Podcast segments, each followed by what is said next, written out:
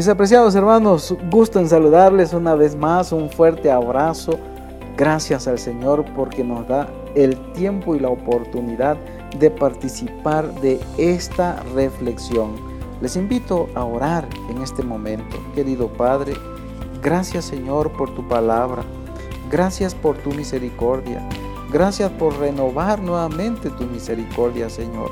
Y en tus manos pongo a mis hermanos, a todos los que forman parte de esta reflexión, donde quiera que se encuentren, Señor, por favor, bendice a sus hijos y dirígenos, Señor, a retener tu palabra en esta hora. En el nombre de Cristo nuestro Salvador. Amén. Mis hermanos, dice la Biblia en Efesios 5, 15 al 16. Por tanto, tened cuidado cómo andáis, no como insensatos, sino como sabios, aprovechando bien el tiempo. Cuán importante es aprovechar el tiempo, mis hermanos. Por eso nuestra reflexión se titula El amor lleva tiempo en nuestros hijos. El amor, mis hermanos, también se refleja cuando pasamos tiempo con nuestra familia. Imagínate acostado sobre tu lecho de muerte, haciendo un repaso de tu vida. ¿Qué te gustaría haber hecho más? ¿Trabajar en la oficina? ¿Limpiar la casa? ¿Mirar más la televisión? No, nada de eso importará en ese momento. A menudo el mayor reproche es no haber amado más a las personas más importantes para uno. Mis queridos hermanos, nunca, nunca a veces tenemos tiempo para ciertas cosas. Y si no tienes cuidado, todo lo que es secundario y nimio en la vida te robará tiempo con las personas que amas. Unas horas extras en el trabajo, otro viaje de negocios, mirar los últimos minutos de otra competición deportiva por televisión, un correo electrónico más, una actualización en la red social o un video viral que te sientes tentado a mirar. Elevas la vista segundos más tarde y te preguntas, ¿a dónde se fueron las horas, los años y tus hijos? Nunca hay suficiente tiempo para todo. Las cosas insumirán tanto tiempo como les permitas. Algo siempre queda sin terminar.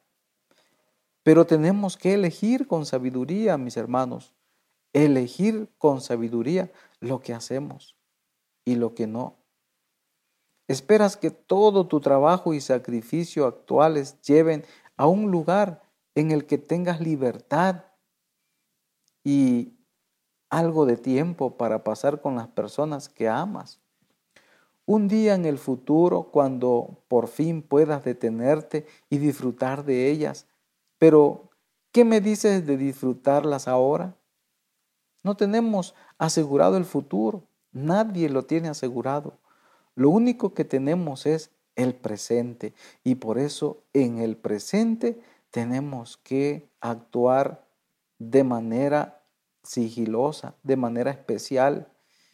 No importa de qué se trate, pero si algo siempre termina alejándote de tu familia, ¿será tan bueno después de todo? Tenemos que meditar y reflexionar cuán importante es el tiempo. Recuerda que lo bueno es siempre el enemigo de lo mejor de Dios. Tenemos que escoger lo mejor a nuestro alcance. Nuestros hijos no suelen quejarse cuando llegamos tarde a casa otra vez o les decimos que estamos ocupados. Terminan esperando en las sombras hasta que se cansan de nuestras excusas y al final se van a hacer otra cosa. Además, a veces les prometemos que les compensaremos quizás el próximo fin de semana. Pero lo que estamos gritando sin saberlo es, estamos ocupados con lo que es verdaderamente importante. A veces pensamos que la vida va a durar mucho, pero la vida es breve. Nunca huiríamos y abandonaríamos a nuestros hijos de repente, pero podemos hacerlo poco a poco y sutilmente, mes tras mes, ir dejándolos como ovejas sin pastor. Y a veces ocurre, tal vez no de la noche a la mañana, pero poco a poco, a veces ni nos damos cuenta que el trabajo u otras cosas nos están absorbiendo el tiempo. Nosotros tenemos que intervenir y apretar pausa, porque el amor lleva tiempo. Sí, mis hermanos, tiempo precioso e invalorable. Es el paso perpetuo de nuestras vidas. Nunca espera y jamás regresa. Nunca. Cada acto de amor lo exige. Perder el tiempo es malgastar una porción de vida y otra oportunidad de amar. La escritura manda a los padres que prioricen el tiempo con sus hijos. Es una hora de nuestras responsabilidades más importante.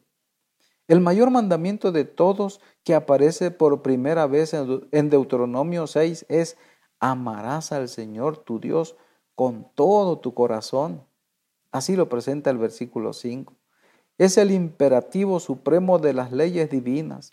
No obstante, los dos versículos siguientes explican que los padres deben enseñarle a sus hijos a amar a Dios mediante una interacción diaria con ellos durante la mañana, mientras se sientan juntos en el hogar, mientras viajan y cerca de la hora de dormir. Estos cuatro momentos son clave, son la receta de Dios para guiar nuestras prioridades. Nuestros hijos necesitan que nos hagamos tiempo para ellos todos los días, para que podamos representar bien a Dios y sus prioridades. Jesús expuso la verdadera naturaleza de la persona demasiado ocupada mientras visitaba a sus amigas María y Marta. En la mente de Marta, la llegada de Jesús y sus discípulos significaba que ella y su hermana tenían que trabajar sin descanso y preparar algo sorprendente. En cambio, encontró a María sentada a los pies de Jesús disfrutando de su compañía y pendiente de cada palabra que él pronunciaba. Marta interrumpió, Señor, ¿no te importa que mi hermana me deje servir sola? Dile pues que me ayude. Pero Jesús con su manera sabia y amable contestó, Marta, Marta, tú estás preocupada y molesta por tantas cosas, pero una sola cosa es necesaria, y María ha escogido la parte buena, la cual no le será quitada. Lucas 10, 40 al 42. Sus palabras viajan por el tiempo y llegan a nuestros oídos hoy en día. Deja de preocuparte por cosas secundarias. Escoge lo prioritario. Ama a las personas mientras puedas. Deja de lado lo innecesario. Es lo que hace el amor todo el tiempo es escoger la buena parte, aquella que nunca puede ser quitada. El amor te desafía a abrir la poderosa palabra, no, y usarla con libertad frente a cualquier cosa que te impida hacer esto. Sin duda hay un equilibrio. No hay que adorar a los hijos. Dios está primero, nuestro matrimonio en segundo lugar, y luego los hijos. Los hijos también tienen que esperar, pero todo lo que está después debe pasar a un segundo lugar en nuestro corazón y encontrar su sitio adecuado en nuestras agendas. Mientras protegemos nuestro tiempo con aquellas que Dios puso a nuestro cuidado.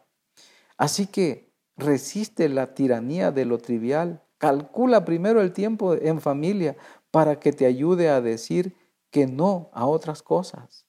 Esfuérzate cuando sea la hora de trabajar y luego delega intencionalmente o debes posponer el resto. Podemos hacer afirmaciones increíbles sobre lo que es más importante para nosotros, pero nuestro uso del tiempo, mis hermanos, hará la declaración más estridente y acertada de todas. Por eso hoy apaga el televisor e internet esta tarde, esta noche, y pasa algo de tiempo de calidad con tus hijos. Habla, escucha y juega con ellos. Lean la palabra de Dios juntos. Participa de diferentes ideas para participar en familia. Considera cuántas ideas podrías implementar con tu familia.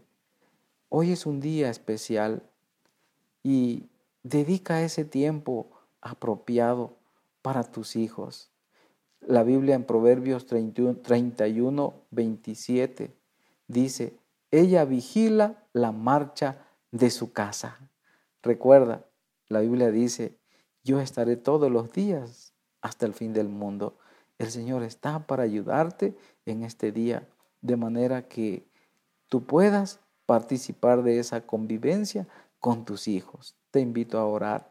Querido Padre, gracias por el tiempo, gracias por la vida. Vamos de paso en este mundo, Señor, pero mientras nos concedas la vida, ayúdanos también para dedicar ese tiempo a nuestra familia. Ayúdanos, Señor, para estar en comunión contigo, pero también con nuestros hijos, con nuestra esposa. Te lo pedimos, Señor, en el nombre de Cristo, nuestro querido Salvador. Amén.